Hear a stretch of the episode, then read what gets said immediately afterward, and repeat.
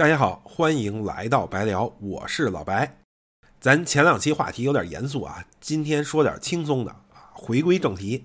这不然我自己都快忘了我是个这个旅游节目了。今天的话题啊，其实是填之前挖过的一个坑之前呢提过一嘴，就是常出去玩的小伙伴啊，肯定都知道 Airbnb，咱中文呢叫爱彼迎。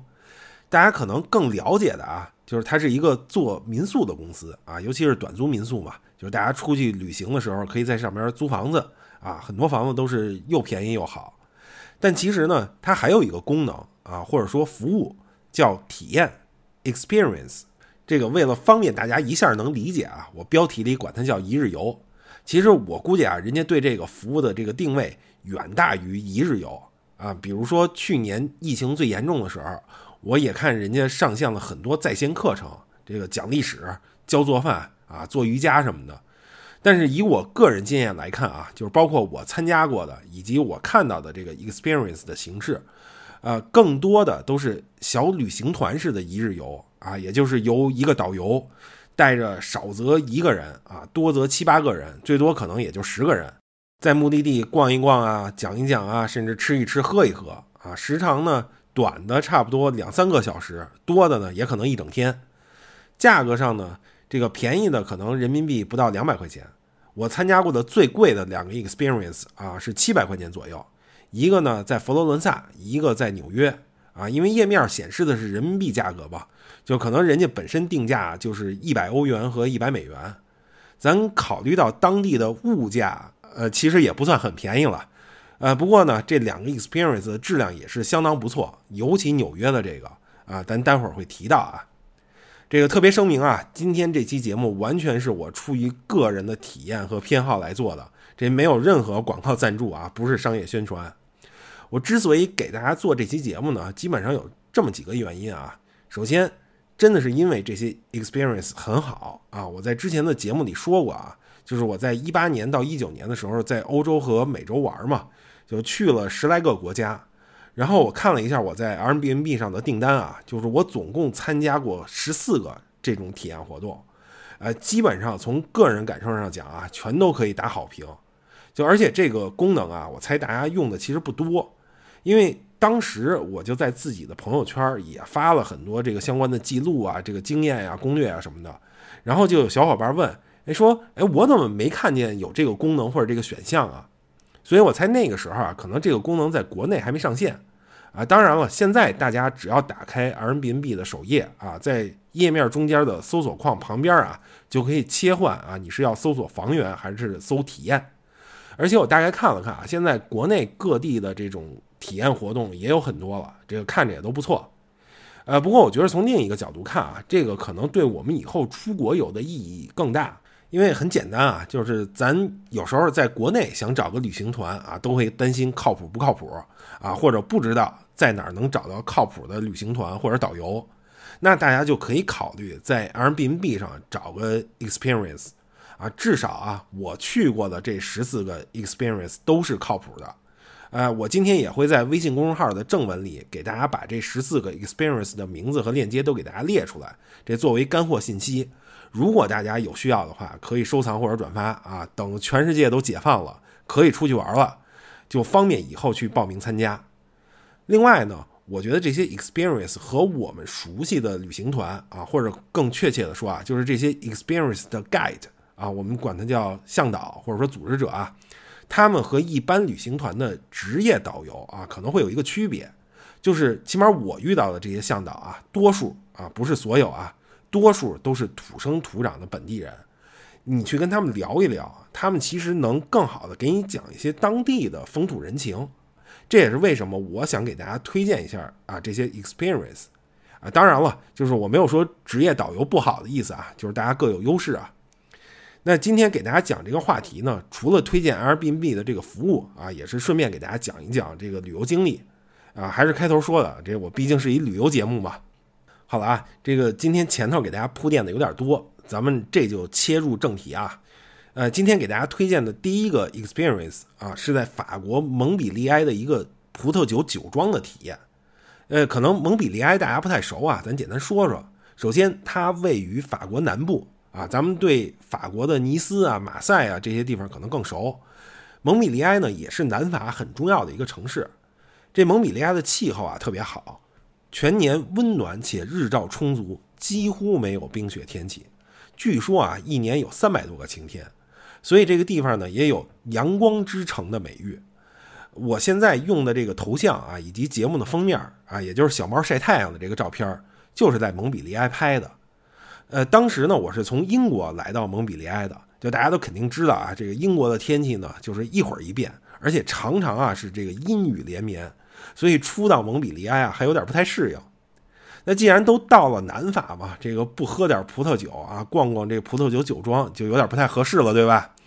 而且这个蒙彼利埃啊也是法国这个很重要的葡萄酒产区，所以在这儿参加一下这个葡萄酒酒庄的体验啊，我觉得还是很有必要的。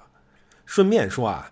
这个 experience 啊，是我在 Airbnb 上参加的第一个体验啊，就是因为感受非常好，所以才开启了我后边一系列的体验活动。蒙彼利埃的这个酒庄体验啊，我概括就是四个字儿：迷醉南法啊。当时接待我的是这个酒庄的酿酒师，叫弗朗索瓦，而且因为当天只有我一个人报名，所以这就完完全全变成了一个我的私人团啊，享受了 VIP 级别的待遇。这个酒庄呢，并不是在蒙彼利埃市里，而是坐火车十来分钟啊，到蒙彼利埃旁边的一个村里。然后弗朗索瓦呢会开车来接，把我接到葡萄园之后啊，先是参观环节啊，就先在园子里和他们的这个生产车间里边参观。我进了葡萄园啊，就发现，就以前咱们电视上看到的葡萄藤啊，好多都是会爬到挺高的这个架子上。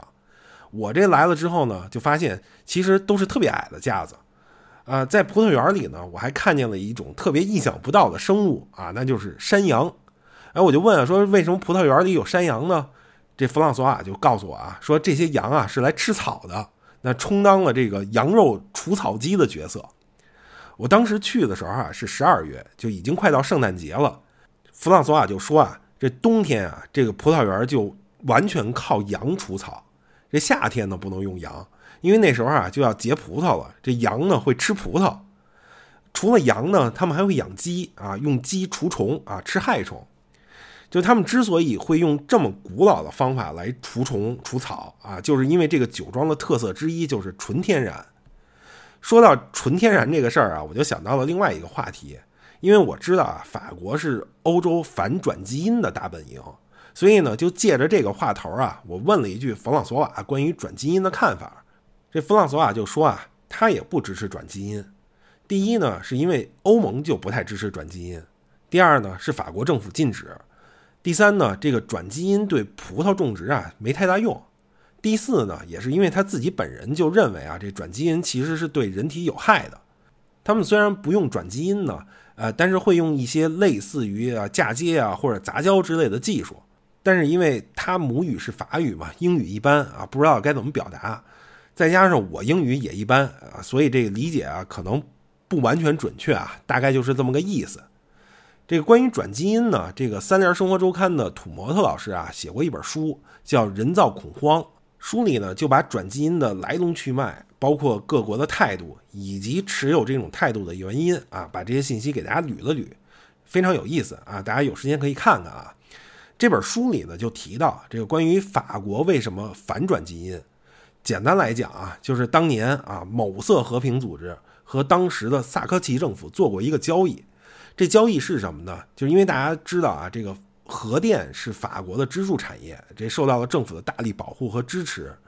当时这个某色和平组织就说了，我们呢可以支持核电啊，不反核电，条件呢就是政府不能支持转基因。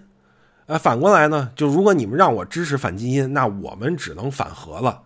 这两害相权取其轻嘛，这个法国政府于是就旗帜鲜明地选择了反转。当然了，这个转基因话题很大啊，这个不是我们今天要讨论的，而且这也都是作者的一家之言啊，大家就当是听个乐啊。这个除了参观葡萄园啊，这个参与者还可以亲自参与劳动啊。在冬天呢，这个葡萄园里最重要的一个工作就是剪枝。这个弗朗索瓦就问我啊，就知不知道为什么要这么做？我当时一下就想起了这个中学生物课讲的这个顶端优势啊，就当时跟他一说，哎，果然没错，这弗朗索瓦呢就带着我啊捡了几只，然后他就跟我说啊，这个每个葡萄藤啊长得都不一样，所以必须挨个去判断啊该怎么捡。这个呢也就成为了这个剪枝工作的这个难度和乐趣所在。啊，当然了，这个整个行程啊最重要的环节就是品酒啊。不过我不懂葡萄酒，只能瞎喝。这弗朗索瓦呢就带着我先尝了六种啊他们最推荐的酒。四种白葡萄酒，两种红葡萄酒，啊，每个喝了一小杯。这个在我的品酒能力范围内呢，我只能说，哎，每个都挺好喝的。这喝完之后啊，还有一顿 homemade 的午餐啊，纯法国乡村家庭午餐。这冯老索啊就说啊，这个我可以任选啊，这个酒带到午餐上，就把这六瓶都带过去都没事儿啊。当然了，我当时没有那么贪心了。所以我就选了我觉得口味最轻的一个白葡萄酒和一个红葡萄酒两种酒带过去了。然后事实证明啊，我这眼光还不错啊。这两瓶酒里的红酒啊，是我品尝的六种酒里边最贵的一种。啊，不过说贵啊，其实也才十六欧一瓶啊，合人民币不到一百三十块钱。最后啊，就是我们俩这一顿午餐啊，不仅喝光了这两瓶酒，吃甜点的时候啊，这弗朗索瓦又拿来半瓶 sweet wine 啊，甜葡萄酒。就是再次我都喝光了，等吃完了也特别有意思。就是我们俩当时都喝多了嘛，就俩人总共喝了两瓶半的葡萄酒。然后弗朗索瓦呢就酒驾开了十分钟的车把我送到了火车站。就开车的时候还跟我说了，说不用着急买火车票啊，这上车之后百分之九十以上的几率不会遇到查票的，就算遇到了，你当时再补票都行。于是呢，哎，我就真省下了一欧元的火车票。这我下了火车之后啊，精神还挺好。这在城里还溜达了一会儿，就因为我住的呢，这离火车站也不太远，然后就溜达回了这个住处。进屋之后啊，哎，就彻底不行了，因为喝太多了，然后就倒头就睡。这一觉啊，就睡到了晚上。啊，最后啊，必须说一下，就上述这所有的行程跟活动啊，就包括这火车站车接车送啊，葡萄园参观、品酒、吃饭，总共呢标价是三百五十八元人民币。呃，当时呢，可能因为我是第一次订这 Airbnb 的 experience，所以呢，哎，不知道哪来了一张二十英镑的这个优惠券啊，合人民币不到两百块钱。所以当时呢，我可能也就只花了合人民币不到两百块钱，就在南法啊完成了这次迷醉之旅。我觉得这个即使是原价三百五十八块钱啊，这个性价比也是相当之高啊。咱说完了在南法迷醉啊，这个喝完葡萄酒了，咱再说说喝啤酒啊。那大家这肯定一下就想到了，所以咱就把视线从法国南部转到德国柏林啊，在这儿呢就给大家推荐一个在柏林的啊精酿啤酒与文化之旅。这一趟啊，就是应该是去了四个酒吧啊，喝了七种很有特色的啤酒啊，这具体数字我有点记不太清楚了。但是呢，就是当时有个事儿特别好玩啊，我印象特别深。呃，我们同行的这一波人里啊，有一对夫妇。这夫妇二人啊，这个丈夫不喝酒，所以全程呢，就是我们每到一个酒吧啊，他就自己默默的去点一杯果汁儿，那夫人呢就替他把他那份酒给喝了。哎，但是呢，在其中一个酒吧啊，就是我们体验了一种酸啤，这味道啊就有点像特别浓的橙汁儿啊，但是也没有甜味儿。当时呢，我们就所有人都觉得哎受不了，就不习惯这味儿啊。哎，结果这丈夫就说呢，哎，你们都说像橙汁儿啊，像果汁儿，那我尝尝吧。结果一喝呢，哎，果然不错，哎，就把他夫人那份儿也给喝了。就这个组织体验的小伙啊，这个向导非常有意思啊，他是美国人，但是钟情于酿酒啊。关键什么呢？他曾经在北京的一个精酿酒馆干过啊，而且是这个很有名的精酿酒馆。这一干呢就是三年啊，等于在北京先学了三年的酿酒，然后呢，哎，他就来到了柏林读书，专门研究啤酒的历史。啊，虽然咱们说是小伙子啊，但是其实岁数跟我差不多大啊。当然了，就是我也是个小伙子嘛。这种人生啊，我就觉得啊，还是真是有那么一点点让人羡慕。就是其实我相信大家出去的多了啊，就肯定能遇到很多这样的人啊。就比如啊，我在希腊雅典参加的一个 experience 啊，向导也是这么一个人。他呢本身是一法国人啊，一个法国大帅哥，但是呢在小的时候啊，他又来过一次雅典。然后就深深的爱上了这个城市，等长大之后呢，于是就干脆搬到雅典来生活。啊，我们呢就聊了好多他自己的事儿，因为当时呢也特别巧，就是这个团里呢又是只有我一个人报名，啊，又是一个 VIP 旅行，所以有很多时间可以用来沟通。而且啊，我们沟通特别顺畅。为什么呢？因为他会说中文。关键啊，他的中文还不是那种半吊子的中文啊，就是他说话的口头语儿都是那个那个，我想想那个怎么说啊，就是这种非常地道。他为什么中文这么好呢？因为他大学专业就是中文，而且在中国留过学啊。毕业之后呢，还在法国驻中国大使馆工作过，总共在中国啊待过七年。除了在雅典遇到的这个法国帅哥啊，就是像我在意大利参加的一个 experience 啊，向导呢是一个定居在罗马的这个台湾姑娘啊，这亲切感也是可想而知啊。嗯，咱刚才说的呢都是这个欧洲的 experience，下边咱们再说一个啊，我在美国参加的 experience 啊，这是我特别喜欢的一个在纽约的 experience 啊，叫纽约黑手党与犯罪之旅。就是因为我自己啊，有一个特别喜欢的作家，叫劳伦斯·布洛克啊，这人是写侦探小说的，硬汉派侦探小说啊，被称作纽约犯罪行吟诗人。这一听这称号就知道啊，就是他很多作品的背景，也就是案发地啊，都是纽约。所以我本身呢，对纽约的犯罪故事啊、犯罪之旅啊，就会特别感兴趣。就当我搜到这个 experience 的时候，就看介绍嘛，然后简介里边第一句话就是什么呢？他说：“首先，我必须要说，纽约市大多数的黑帮之旅都是 bullshit 啊，都是骗人的。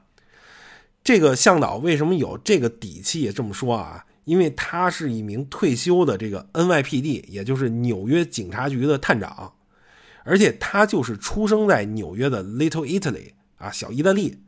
大家想啊，这个黑手党都是从哪儿来的？意大利嘛。”所以，小意大利不就是聚集了一大堆来自意大利的黑帮成员吗？所以，这个 experience 啊，就是这个向导在讲自己的所见所闻。他呢，就是一方面是当地的土著居民啊，而且是成长在黑帮聚集地的土著居民啊；另一方面呢，又是当地警察局的警察。这讲出来的东西肯定是实实在在的第一手信息啊。实际上也真的是啊，就比如说这个 experience 的集合地点。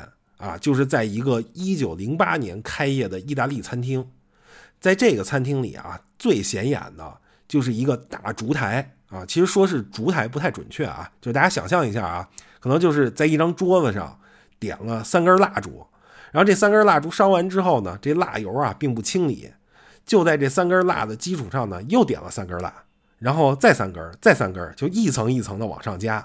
这估计啊，从一九零八年开业以来，这这么说可能有点夸张啊，但是可能就是说啊，这个桌子跟蜡油从一九零八年以来就没清理过，于是就堆成了一个巨高巨大的山字形啊，或者说三叉戟形的这一个蜡油，然后现在呢还在继续往上叠加。这个回头我会把这个照片啊贴在本期节目的简介跟微信公众账号里啊，大家可以看看。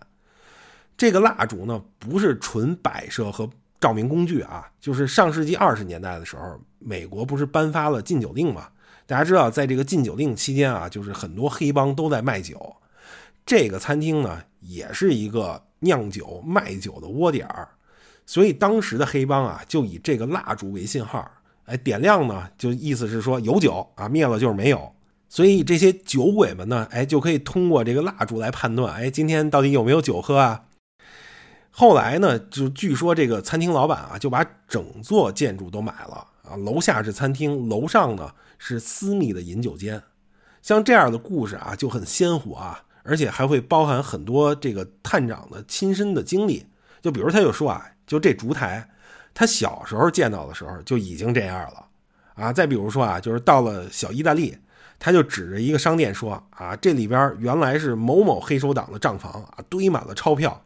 在这儿呢，曾经有过一场激烈的枪战啊！你看那个墙上还有两个巨大的枪眼儿啊，等等等等啊，特别有意思。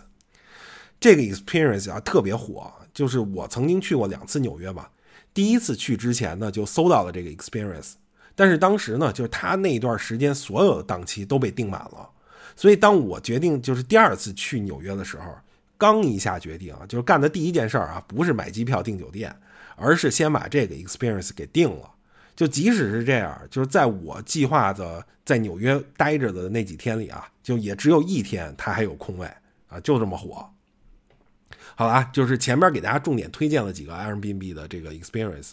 我一开始也说了，这我总共参加过了十四个，基本上都没什么黑点啊，都很值得推荐啊。我觉得还值得一提的有哪个呢？啊，比如说在墨西哥墨西哥城的特奥蒂瓦坎古城的 experience，这个呢，我在这个栏目的第一期啊，也就是讲墨西哥的节目里就详细讲过啊。这个 experience 简单来说呢，就是一个考古学家啊，带着你去特奥蒂瓦坎古城玩一天。这考古学家啊，不仅是这方面的专家啊，而且他就曾经在特奥蒂瓦坎古城进行过发掘工作，并且是有考古发现的。你跟着他在特奥蒂瓦坎古城里逛啊，他就可以对这里边的东西啊如数家珍，就而且也不贵，就人民币不到五百块钱，车接车送，还含一顿特别 local 啊，特别墨西哥的美食。就以及啊，我当时也是特别幸运，这当天报名参与的也是只有我一个人啊，又成一 VIP 团了。这个 experience 的详情啊，大家有兴趣可以去听听我的第一期节目啊，就当时讲的很详细。再有其他值得一提的 experience 啊，还有奥地利维也纳啊，有个间谍之旅。就大家知道，二战的时候啊，奥地利是法西斯阵营的一员嘛，所以二战之后呢，这个维也纳就跟柏林一样，被美英法苏四国给瓜分了啊，分成了四个控制区。就大家就想啊，这。帝国主义阵营啊，也是各怀鬼胎啊！把这四个国家放一块儿，这间谍活动能少得了吗？所以就一直到冷战时期啊，这个作为中立国的这个奥地利的首都啊，维也纳就都一直是世界间谍活跃的舞台。可能我们更熟悉的啊，是那个有着金色大厅的音乐之都维也纳，但实际上呢，就是它也是世界闻名的这个间谍之都。啊，这也是为什么这去了维也纳啊，咱可以去参加一下这个间谍之旅的 experience。好啦，这个今天已经说了很多啊，就是再啰嗦一句啊，今天提到的 experience 还有我没提到的啊，只要是我参加过的，我会把相关的这个活动名称啊、费用啊、链接啊这些信息发布在微信公众账号里啊。如果您是喜马拉雅的听众呢，这个我的微信公众账号的名字和 ID，您可以从节目下方的这个声音简介里找到，欢迎大家关注。啊，当然了，也期待大家能够持续关注这个节目，甚至可以把这个节目和账号推荐给更多朋友。好，那本期节目就到这里，感谢大家啊，我们下期再见。